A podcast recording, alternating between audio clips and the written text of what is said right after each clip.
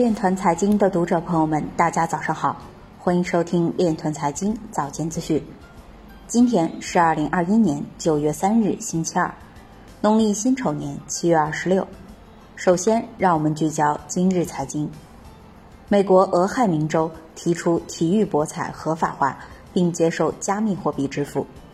塞浦路斯国家博彩管理局将于下周讨论区块链和加密货币的最新趋势。同城开庭审理一起披着数字货币外衣的非法传销案。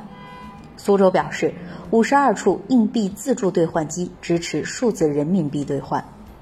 有报告显示，加密上市企业总市值相对于年初增长了四倍，达一千亿美元。一些非洲国家面临的恶意加密矿工威胁仍很普遍。阿富汗人开始转向加密货币，以保护自己的财产。中国是全球申请区块链专利最多的国家。前高盛执行官表示，以太坊将很快超越比特币。卡尔达诺创始人表示，阿富汗塔利班未来可能也会逐步接受加密货币。今日财经就到这里，下面我们来聊一聊关于区块链的那些事儿。济南市入选山东人社区区块链系统应用试点城市。日前。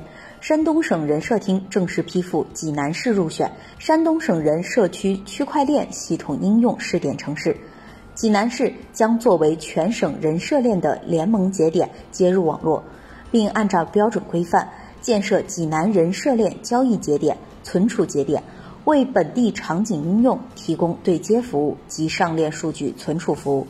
该系统将区块链技术引入人社政务服务中。保障链上人社数据的存储安全和传递安全，以及人社区块链应用安全可靠。近年来，济南市人力资源和社会保障局紧跟新一代信息技术发展，持续推动智慧人社建设，积极探索区块链加人社服务模式，在就业、社保、人才等人社业务领域广泛应用区块链技术，实现还数于民、还政于民。以上就是今天链团财经早间资讯的全部内容，感谢您的关注与支持，祝您生活愉快，我们明天再见。